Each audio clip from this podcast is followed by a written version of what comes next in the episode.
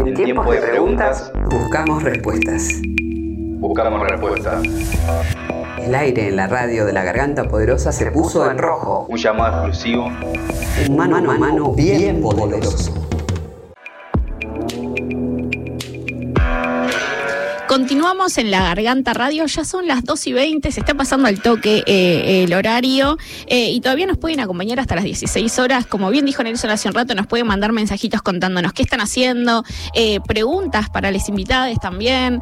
nos pueden escribir al 11 39 39 88 88. Y continuando con el programa, ¿qué, qué, qué tenemos ahora? ¿Quién tenemos acá al lado? Sí, veníamos anunciando temprano que eh, también en nuestras redes sociales, agitando ahí un poco, alguien que por lo menos con respeto suficiente, porque no, no podríamos como describirlo en su totalidad, tiene mucho laburo encima, eh, mucha sensibilidad, ¿no? Creo que yo podría eh, resumirlo ahí en su, en su poesía, en su prosa, en sus textos, en su libro y, nos invita a pensar todo el tiempo también, interpelarnos todo el tiempo, sobre todo cuando se trata de los medios de comunicación que es bastante porteñocentrista, ¿no? Como en general, y cuando te viene un texto, una literatura por ahí un poco más del litoral o del norte argentino, de repente te encontrás con, con cachetadas necesarias para seguir aprendiendo, no solamente a comunicar, sino también para aprender a, a escribir cada vez eh, desde un lugar distinto, ¿no? Nosotros lo hacemos desde nuestros barrios populares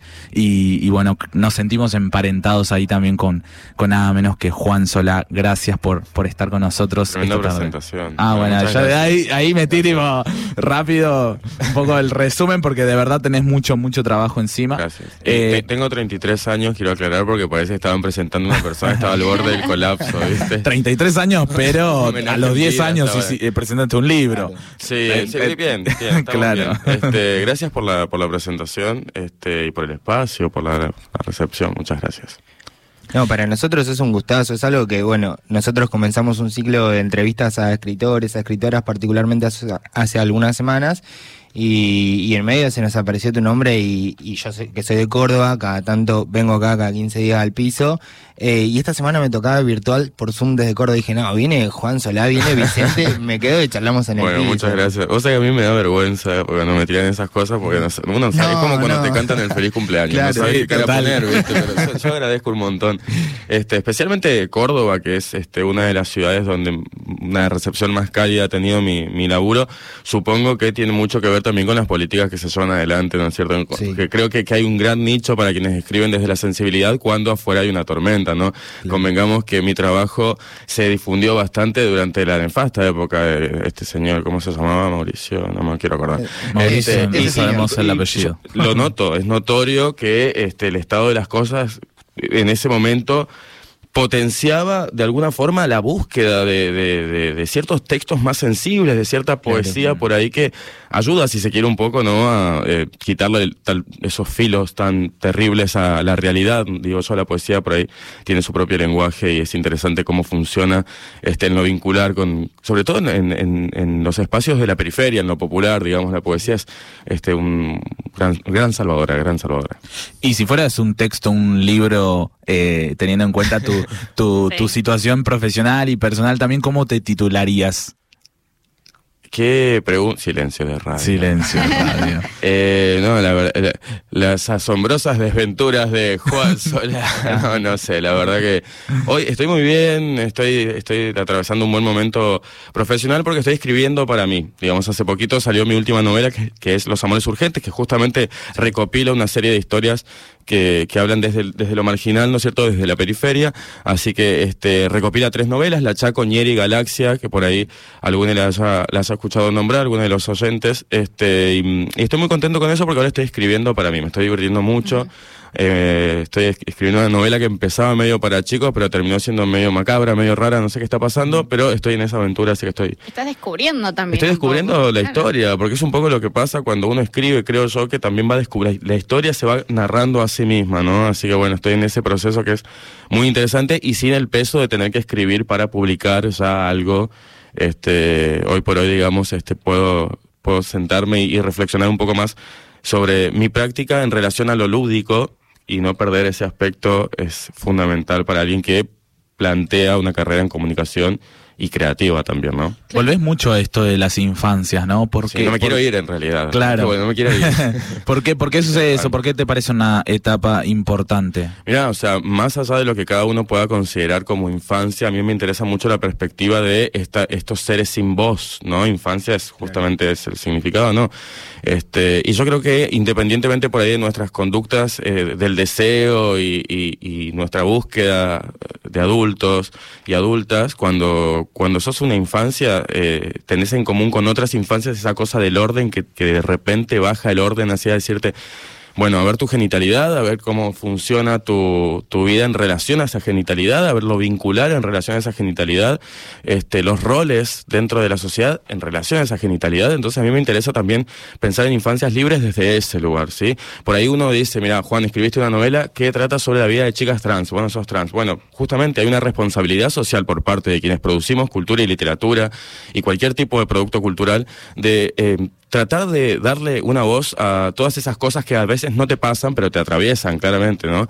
Este, entonces me parece interesante por ahí esa búsqueda de este, la responsabilidad autoral y, y, y no caer en esa lógica de hablar de lo que te pasó, porque si no, muchos jóvenes no estarían hablando de la dictadura, por ejemplo, así que no, no seamos este, tontes. ah. Claro. Este, no, no, eso de mandar a cada uno a su lugar me suena medio a fábrica, pero bueno. No, también esto de la libertad de escribir, ¿no? Muchas veces, hace poco tuvimos un, un encuentro con Leila Guerreiro, que Ajá. de alguna manera nos decía, bueno, le preguntaron sobre la escritura y el lenguaje inclusivo, ¿no? Como, y ella lo que comentaba es que respeta todo, que de hecho, nada, en algún momento personal lo, lo usa y demás, pero en la escritura ella se necesita sentirse libre, ¿no? De escribir como realmente lo siente en los huesos, ¿no? Y, y desde ese lugar dice, claro, a mí no me sale todavía o no. Pero aparte no, eh, es un- no- no es algo que me parece que tiene que, que salirle a eso, porque es una, es una cosa que viene con las nuevas generaciones también, entonces me parece que capaz nosotros como autores ya con cierta trayectoria podríamos empezar a leer y a escuchar a quienes están empezando a escribir con lenguaje inclusivo con total naturalidad, ¿no? Este, me parece que el mayor acto de escritura es la escucha. Sí o sí. Así que bueno, como autores tenemos también la responsabilidad de ver cómo se están comunicando las ideas en la, en la nueva era de la comunicación, de la información, donde todo es tan frágil pareciera también, ¿no? A mí me interesa también pensar que cuando yo estoy escribiendo una novela, los eh, personajes hablan como habla el personaje, o sea, el perso- la verdad que puede haber un personaje que hable en lenguaje inclusivo en alguna de mis novelas, todavía no ha sucedido. Lo que sí hago mucho por ahí es tratar de anular el género, ¿viste? No, no, no hacer referencia a lo masculino o lo femenino, tratar de ver con, con pronombres que, que, que no, que no caigan en eso. Este, pero más allá de eso es interesante también pensar que cuando nosotros escribimos nos ponemos en el cuerpo de otros personajes que tienen su propia forma de hablar. Este, entonces, si yo tengo un personaje de un policía que viene a atacar a una traba que está en la calle, no le va a decir, a ver, todos qué están haciendo. Claro, es, es Claro. inverosímil. Inverosímil, totalmente. Juan, dentro de la escritura también hay como no M- muchos patrones también preestablecidos de cómo escribir, del qué escribir desde ese lugar. Eh, ¿qué, qué rol crees que también tenemos las masculinidades dentro de ese mundo también en particular, no? Porque hay mucho que, que debatir, como decíamos recién, hay mucho que reflexionar y mucho hacia adelante que hay que hacer, ¿no? Para que bueno cada vez esto sea más inclusivo, pero quienes eh, los varones, las masculinidades que escriban, eh, escriban desde otros lugares. Mira, yo creo que cada quien tiene que escribir desde el lugar donde se sienta más cómodo, más cómoda, sin que, esa, sin que ese confort esté sostenido sobre la opresión de, otra- de otras personas, digamos. Este, no, a ver, eso de la apropiación, por ejemplo, esta diferencia que yo hago entre narrar una historia que no te pertenece y apropiarte de esa historia, ¿no es cierto? Son dos, dos procesos distintos. Como así es un proceso diferente romantizar que novelar. ¿Viste? Son palabras que hay que revisar, porque romantizás la pobreza. Yo estoy novelando una historia de- basada en hechos reales, por ejemplo, en el caso de Nieri, cosas que me parece que tienen que, que ser narradas, digamos. Romantizar es eh, el, el aplauso del Estado al nene que camina 10 kilómetros para llegar a la escuela. Entonces, hagamos esa diferencia porque si no estamos haciendo una cacería de brujas, ¿viste? No, a ver, de- ¿sobre qué escribiste? No, vos no sos excombatiente de Malvinas, no podés escribir. Entonces, la historia se diluye, se pulveriza. ¿De qué estamos hablando, no? Nosotros como masculinidades tenemos que escribir desde un lugar este, de crítica constante, me parece. Y inclusive me parece interesante esta idea de pensar cuáles son las estructuras vinculares que nos han llevado a escribir de tal o cual forma, ¿no es cierto? Este, pero a mí me parece también que eh, dar una bajada de línea, es decir, las masculinidades deben Este, yo hacer creo, o no hacer. Claro, me parece como, inclusive, este, no, no es el rol que a mí me gusta asumir el de hay que hacer, digamos, porque ya he escrito muchos, muchos cuentitos medio y la moraleja es. Entonces ya me, me gustaría For- por ir Forra del Orto fue un ejemplo muy concreto en el Claro, contexto del. Ni Una Menos, eh, también, ¿no? Como fue Que de hecho, mira, yo eso no, no estaba en un contexto de que a mí me conocieran. Yo fue un descargo en Facebook donde yo le hablo a los pares varones, digamos, Claro, ¿no? claro. Pero claro, eso se levanta desde páginas feministas que después Facebook lo bloquea, eh, borra la publicación, bueno, se- pero fue el movimiento feminista el que lo levanta. Pero en realidad es un texto para que dice en una parte, este, sé un San Martín moderno si sos macho. Yo por ahí leo eso ahora y digo, bueno, claramente yo no le estaba hablando ni a las maricas, ni estaba hablando a mis compañeros del colegio que me decían puto cada vez que levantaba la... O sea, loco, basta, no, no terminamos el colegio nunca, ¿qué pasó acá? Este, entonces, pero bueno, Internet. Internet hace lo que le parece, ¿viste? Así que... Sí, en Naranjo Fluo también específicamente trabajas mucho lo que tiene que ver las leyendas por ahí Sí, guaraníticas sí. después, Sí. de repente. Que también hay una cosa también de... Sí, si sí, no, sí, lo- sí. La gente que se muere nos espera al final del monstruo. Sí, como mu- mucho, mucho lo que tiene que ver y se traza con por ahí las, las eh, no sé, las creencias populares y todo Sí. lo que gira en torno a eso. Eh, yo soy de Paraguay, entonces Ah. eh, tengo todo encima, lo del lobizón, el pomberito, el yasu Sí. yateré, y hay como un montón de cosas ahí que, que circulan. La pregunta concreta respecto a esto es cómo, eh, qué, qué tan valioso te parece a vos rescatar las historias orales también de nuestros abuelos, abuelas, eh, de, de ese litoral, por ejemplo, ¿no? Que, que tiene que ser eh, cuidado dentro de la literatura de la Argentina. Te, te cambio la pregunta, porque por ahí me decís, ¿qué tan valioso es? Es valiosísimo, pero ¿qué tanto valor se le da? Mm. Eh, pregunto yo, ¿no? Porque hoy en día nosotros, por ejemplo, en Resistencia tenemos el Museo del Hombre Chaqueño, tenemos espacios de memoria, digamos, para lo que, lo que es la... Este, las comunidades originarias, pero a ver, el Museo del Hombre Chaqueño, ¿entendés? Por ejemplo, ahí ya Tiki, Las mujeres no. y, no y- tienen- y- los directores de los museos son todos hombres criollos también. Entonces, bueno, en Chaco es una de las comunidades eh, originarias más grandes eh, y la verdad que ves pocas personas originarias en cargos, digamos, de, de- pero capaz no me corresponde a mí decirlo. También estamos de acuerdo, ¿no? Es Sí, creo que eh, un ejemplo cercano fue Charo Garín en el, en el Instituto Nacional de Música, que fue reciente, pero no hay tantos ejemplos. Claro, o sea, por ahí es interesante ver también la mirada que se tiene sobre la, sobre poner a personas que no son euro hegemónicas en cargos de Estado, porque vos ves a los diputados, los senadores son todos unos conchetos, ¿viste? Y vos Sí. decís, bueno, a mí él- me, me recuerda mucho, yo estudié para ser profesor de inglés y dejé al, al final de la carrera porque no me interesaba este cómo se ejercía la práctica del idioma, me parecía colonialista. Yo decía que voy a ir a enseñarle al pibe en la, en la villa que el chabón toma, Tommy, toma el té a las 5 o'clock. ¿Qué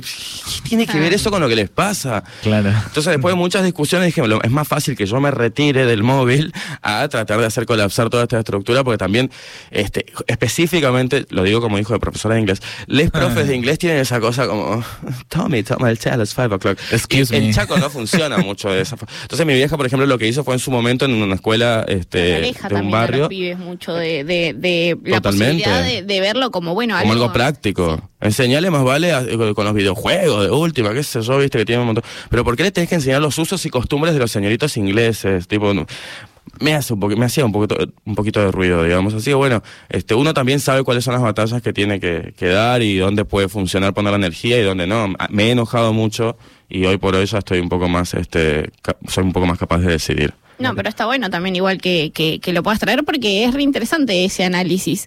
Eh, y recién hablabas también con respecto a las redes sociales, el Sí. internet, ¿viste? Y durante la pandemia, bueno, vos hiciste, eh, no solamente escribiste, Colapso, hiciste colapso. hiciste colapso y dentro de eso también eh, podcast, hiciste vivos también en. Instagram, digo, hablando Sí, un montón de cosas y en eso también pusiste mucho énfasis en lo que es la salud mental, las emociones, ¿no? En, en con lo que nos atravesó a todos, a todas y a todos, digo, eh, el- la pandemia y el encierro. ¿Qué importancia tiene para vos esto también, sabiendo que, no sé, la salud pública, por ejemplo, está totalmente financiada, la, la salud mental y totalmente estigmatizada también? Sí, mira, a- pasaron dos cosas puntuales. Además de la pandemia, sale el libro Invisible, que es una novela que aborda eh, la historia de un pibe que tiene un brote psicótico a raíz de, de recordar una situación de abuso. Básicamente de eso se trata el libro. Está escrito en un código que vos lo lees y decís, el que escribió esto enloqueció, claramente. Yo estaba re en una también. Este, y pareciera haberse potenciado todo el concepto de salud mental desde este, la óptica eh, o desde la mirada pandémica, desde la mirada del encierro, ¿no? A mí particularmente lo que me pasó es que fue la, la única forma de abrir una ventana que tuve fue meterme a escribir, a producir material para sentir como que estaba todavía... Al principio me pegó eso de hay que ser productivo igual porque te encerrás, pero hay que ser productivo. Después me di cuenta que estábamos todos escabeando como unos locos, tratando de luchar contra nosotros mismos. Así que dije, no, bueno, a ver, vamos a hacer un tour por Fantasmalandia. Eh, y en, en, ese tour por Fantasmalandia te encontrás con muchos fantasmitas que vos pensaste que se habían cancelado el antro y no, y están ahí todavía. Entonces por ahí escribir también es un poco aprender a convivir con eso, ¿no? No sanar. Mm. Juan, escribir y, para sanar. Y recién ahí, justo antes de, de salir al aire, eh, nos, nos traías algunos recuerdos de, de, tu infancia, de dónde naciste, ahí Sí. en Chaco, te criaste. Eh, la, la identidad, ¿no? Para quien escribe, para quien comunica, el recordar eh, en todo momento de dónde viene, ¿no? Porque lo hace a uno, Sí. es, es muy importante, ¿no? ¿Qué, qué, qué recordás vos de eso? ¿Cómo, cómo fue? Contanos un poco. Yo siempre digo que escribo para no olvidarme de mí. Me parece súper importante ese detalle. Yo escribo como si fuera casi una suerte de diario íntimo público, porque todo mi, toda mi vida yo la escondí en mis libros con el pánico de olvidarme de mí. Esto es real. Ahí volvemos a la salud mental. Bueno, pero más allá de eso, este, yo recuerdo con mucho cariño mi ciudad. Y después de la pan- bueno, cuando comenzó la pandemia, de hecho, mi madre me dice, venite acá, son 15 días. Bueno, estoy hace como tres años, ¿sabes? ¿Viste, no? Entonces me puse a estudiar locución en Resistencia, me reencontré con la ciudad desde otro lugar. Uno primero quiere escapar, ¿viste? Y después pega tanto la vuelta para escapar que termina entrando por atrás y descubre, ¿viste? Una óptica distinta de la ciudad, conociendo a otra gente, porque por ahí uno crece en una, en una ciudad pequeña dentro de cierto colegio, dentro de cierta estructura, de- dentro de ciertas normas, reglas, y, y después de, de hacer un recorrido, digamos, y volver a mi ciudad, la puedo ver con otros ojos hoy. Me parece muy, muy linda ciudad para vivir, de hecho. Mucho calor, ¿no? Pero ¿Y qué, qué, qué- qué nos sale hoy de, de Chaco, de tu ciudad, que vos decís, che, esto debería estar en la agenda, o che, eh, como país deberíamos Eh, reivindicar vos me algo positivo o algo negativo. Lo que vos quieras. O el una y una, si querés. desmonte, el desmonte tendría que estar todo el mundo hablando de cómo están desmontando el- Sí. el- el- la provincia. Porque están afanándose tipo cinco canchas de fútbol de árboles por día. El agua que va a llegar al interior gracias a que van a poner este, estas- estos edificios para chanchos, ¿no es cierto? Claro. Eso es algo que tendría que estar hablando todo el mundo, level, como se habló en su momento de las mineras y demás, porque me parece algo gravísimo. Eso, y algo positivo, bueno, tenemos grandes artistas en. Ahí quería aprovechar y, y preguntarte, bueno, primero eh, recordarle a todos los oyentes que están del otro lado que estamos hablando con, con el escritor Juan Solá. Eh, mencionabas recién el tema del agua, eh, es- si bien es algo, un recurso que está bastante hoy en día... Cotizando en bolsa. Cotizando en bolsa por todos lados.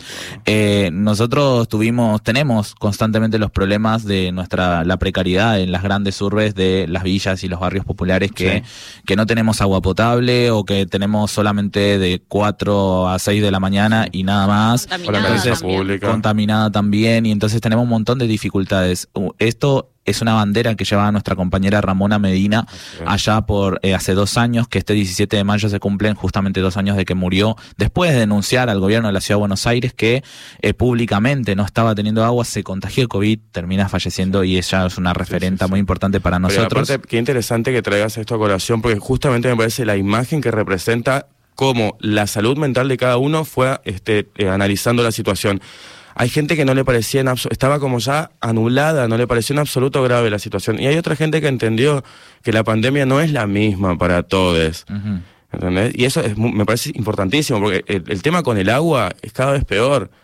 Y pasa en los barrios. Yo me crié en un barrio cuando era chiquito que había un- una canilla pública. Entonces había que ir con bidones a buscar. es, Hasta que tuve 10 años, por lo menos funcionó así, un poco menos funcionó así. Digamos, ahora, ¿cómo justificás esto el día de hoy cuando están construyendo edificios que tienen, no sé, 40 millones de Como pisos? las ¿Cómo? comunidades wichis, por ejemplo, ¿Entendés? wichis que todavía siguen sin agua muchas. No, no me entra en la cabeza, ¿entendés? Y, y no tener agua también juega con tu salud mental.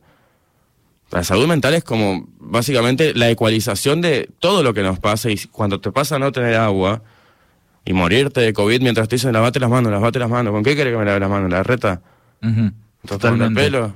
Totalmente, y también hay una, un análisis que, que por lo menos siempre trato de, de traer a colación es que a veces es subestimado que en realidad las trabajadoras y los trabajadores de los barrios, eh, lo- los sectores más postergados, eh, lo que hacemos es laburar todo el día y de repente en la noche también tenés que estar trabajando porque tenés que estar cargando agua al tanque, no descansás nada y al día siguiente empezás a laburar de vuelta y es un ciclo que nunca termina y es una locura donde también... Entonces después el viernes no tenés tren para volver a tu casa y te colgás de la reja y la tirás abajo porque ya tenés el orto hasta, hasta acá de- de- del... Y mira cómo se compone, ¿no? Y sí. No, no. Hay, hay otras formas de protestar, ¿viste? ahí Claro. No, que es terrible que y no cómo también nada. eso nos limita a pensar, ¿no? Te llevan a los límites de la psiquis Sí. y después vos reaccionás y sos un sacado. Ujú. Qué fácil jugar de sacado con la panza llena, ¿viste? Porque cuando hay hambre pasan cosas feas, ¿viste? Pero cuando no hay hambre también, ¿viste? Los que tienen la panza llena parece que no... Todo bien. ¿Entendés? Como no, se, no pueden pensar con hambre ni sin hambre este, muchas personas. Este, ese es el problema. Con la panza llena es muy fácil. Eh, hay un poema de Nina Ferrari que es buenísimo. eh, como la impotencia que le genera eh, este hecho de que nos pidan que nos conformemos quienes tienen la panza llena. Este, y te genera un... Es violento, es violento. Eso es una violencia simbólica enorme. Entonces vos ves después una protesta porque el tren, no hay tren y quieren tirar abajo una reja. Y es la representación gráfica de la psiquis de nuestro país. Sí, hay una acumulación de violencias anteriores que, bueno, Pero, lleva... Por supuesto, por supuesto, pero es más fácil televisar el momento horroroso, ¿no es cierto? Y este darle una explicación clasista y vaporofóbica. No tienen educación. Tu escritura fue mutando a medida que también la identidad fue mutando, ¿no? Porque viste que es como algo que fluye todo el tiempo y no es del mismo Juan Solá de ahora que cuando eras pibe y escribiste un libro. Eh, eh, ¿cómo, ¿Cómo fue ese proceso político también de- de- dentro de tus textos? Mira, yo la, la primera escritura mía de, de- de infancia, de chico, de muy niño, yo lo veo muy viciada de, de cosas, eh, de saberes cristianos y ese tipo de, de, de- bajada de líneas que tenía. Este, sí me di cuenta que eh, es necesario construir personajes por ahí un poco más grises, ni buenos ni malos, y estoy en esa búsqueda de darle la posibilidad del gris a mis personajes. Tengo una construcción como bastante, voy muy ahí con, con el tema del, del padre violento, que pues, aparecen varias historias mías y bueno, eso me parece también que de alguna forma fue mutando porque en lo que estoy escribiendo ahora eh, hay un padre amoroso también y un- son etapas en que uno va este, Desafíos, transitando, sí. sí, transitando sus vínculos. Eh, Juan, yo te quería hacer una consulta eh, más a, a tu perspectiva, ¿no? Porque en realidad, bueno, esto amo de- que me- una consulta. amo. Es una Eh, pregunta, es una consulta. claro, es una Consulta, consulta. Porque justo ayer hablábamos con, con Julito al respecto de, bueno, un poco el rol pasivo eh, en, dentro de la literatura que, que se nos asigna muchas veces a personas de bajos recursos, ¿no? Personas de, de villas, barrios, eh, comunidades, Sí. eh, con respecto a, por ejemplo, la posibilidad de escribir un libro, editarlo, publicarlo, llegar a las personas, eh, porque a veces digo esto, ¿no? hay mucha gente que por ahí no tuvo la posibilidad de aprender a escribir, a leer, Sí. pero sin embargo, digo, tiene en la cabeza la imaginación, historias que contar. Eh, ¿Cómo crees que esta brecha se pueda achicar, no? Un poco para, bueno, poder, porque muchas veces decimos, en los barrios o en las villas están los libros que no se pudieron leer, que no se pudieron escribir. Totalmente. Entonces, ¿cómo, ¿cómo crees que se achica ese margen también? Mira, eh, está el caso, por ejemplo, de esta escritora Emma Reyes, que ella se crió muy humilde eh, y empezó a escribir a los 14, 15 años, escribía con errores de ortografía, escribió su autobiografía, después la leyó García Márquez. Dijo, esto tiene mucho valor literario. Estaba lleno de errores ortográficos, de errores de sintaxis, un desastre, pero dijo "Esto por el valor. Entonces, para achicar esa brecha, me parece lo que habría que hacer es que los escritores se acerquen un poco más a los espacios donde se generan las historias que, que contamos. ¿sí? Este, que leer a gente que te acerca a su material está bueno, porque por ahí te llevas una sorpresa. A mí siempre que voy a alguna lectura o algo me regalan un cuento, ¿viste? Mira. Sí. Y vi que subiste historias con Y, cartas y también. y por ahí cuando leo algo que me gusta, se lo paso a alguien que le digo, che, lee esto. Después ya tampoco, no existe el hada de los libros, así que viene y te toca con la varita y... Este, es un laburo constante, o sea, ponerle, mi, mi laburo se viraliza un texto en Facebook, bueno, pero no era el único texto que yo escribí en mi vida. Y cuando se viralizó, ¿viste cuando te dicen que la suerte te agarre este, trabajando? Bueno, pero también, aparte de esa suerte, necesitamos, ¿viste? Gente que ya está ya por ejemplo, por lo menos que cobre por su trabajo. Eso ya es un montón, porque si vos haces cosas de onda y ya estás posicionado en, en- en la industria editorial y haces cosas gratis, que él espera al que está, viste, que esperando a ver si le toca a ellos, este, o cuándo les toca a ellos. Entonces me parece darle valor real al trabajo es importante y después eh, tratar de, de acercarse, digamos, a los lugares donde suceden las historias. Este, fundamental. Y en el medio te, te aparece un César González, ¿viste? Claro, entonces exacto. todos salen y dicen, ¿vieron los villeros que el que quiere en realidad puede No, y bueno, pero- literatura y hacer cine? Pero porque la meritocracia todavía es un- una forma de, de explicar el mundo para quienes nada tienen, ¿viste? Entonces, como vos no tenés nada, pero vos si querés podés, este, es mucho más fácil que decirte, no, vamos a organizarnos y vamos a ir a exigirle a quien corresponda Claro. un programa integral de lectura, por ejemplo, ¿no? Sí. Como Es más fácil, tipo, decirte, no, esforzate más vos solo, solito, con tu cabecita en tu celular, agache la cabeza, mire el celular. Es más fácil, digamos. Este, por eso eso no hay que, no hay que, en- no hay que dejar de organizarse, no hay que entrar en pánico, digamos. El de al lado te está en la misma que vos. Pero, viste, siempre está- estamos tratando de ver a ver cuál tiene más categoría. Pasa en todos lados, es decir, el mundo de los escritores unido, unido de víbora. o sea, pasa en todos lados, en la radio, en todos lados, ¿no es cierto? Entonces me parece que hay que cambiar un poco eso, la mirada, pasar de lo individual a lo comunitario. Mínimo. Juan, Después y- ahí vemos. Juan, para ir, para ir cerrando, te quiero hacer una última pregunta que tiene que ver con tus desafíos, ¿no? También, cómo te desafías constantemente en tu escritura. He leído por ahí que, que es algo que te gusta mucho los microrelatos, por ejemplo. Sí. No, mira, el desafío, eh, tal más que nada, eh, divertirme, encontrar este diversión en lo que hago, como que lo que estoy haciendo me produce placer y eso me parece una mi mayor forma de rebeldía, digamos, como encontrar placer en el laburo. Este, pero también me interesa mucho esto que te decía antes, el, el concepto de que la mejor forma de escribir es oír. Así que yo estoy en un proceso de, de empezar a retomar este el estudio y, y bajar data nueva. Y Yo ya di charlas. o- Aparte, convengamos, como dice Claudia Piñero, los escritores no es que tienen siempre una opinión recopada sobre todo, ¿viste? O sea, no, tampoco. Este, es, un, es un laburo que a veces voy a decir, este chabón es un crack porque mira todo lo que sabe de tal tema, pero después le pregunta de otra cosa. y no, Entonces, no, no es que son seres que lo saben, no son libro gordo de petete, digamos. Hay gente muy culta, ¿no? Pero eso, eh, para ser una persona que, que, que pueda opinar de muchos temas, también hay que leer mucho, hay que consumir, este, o escuchar, digamos. Así que ese es mi desafío. Este, más con la ansiedad que tengo.